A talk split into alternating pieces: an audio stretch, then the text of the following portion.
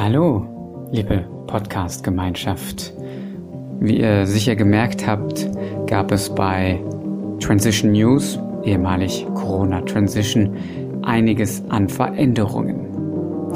Wir möchten zum Beispiel mehr auf lösungsorientierte Dinge gehen, Inhalte anbieten, die uns helfen, in die Selbstermächtigung zu kommen und in unsere Kraft. Die Kraft, jetzt Dinge zu verändern.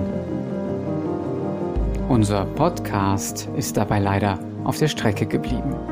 Wir sind dabei, ihn neu aufzugleisen und für mehr Beständigkeit zu sorgen. Das Ganze braucht noch einen Moment.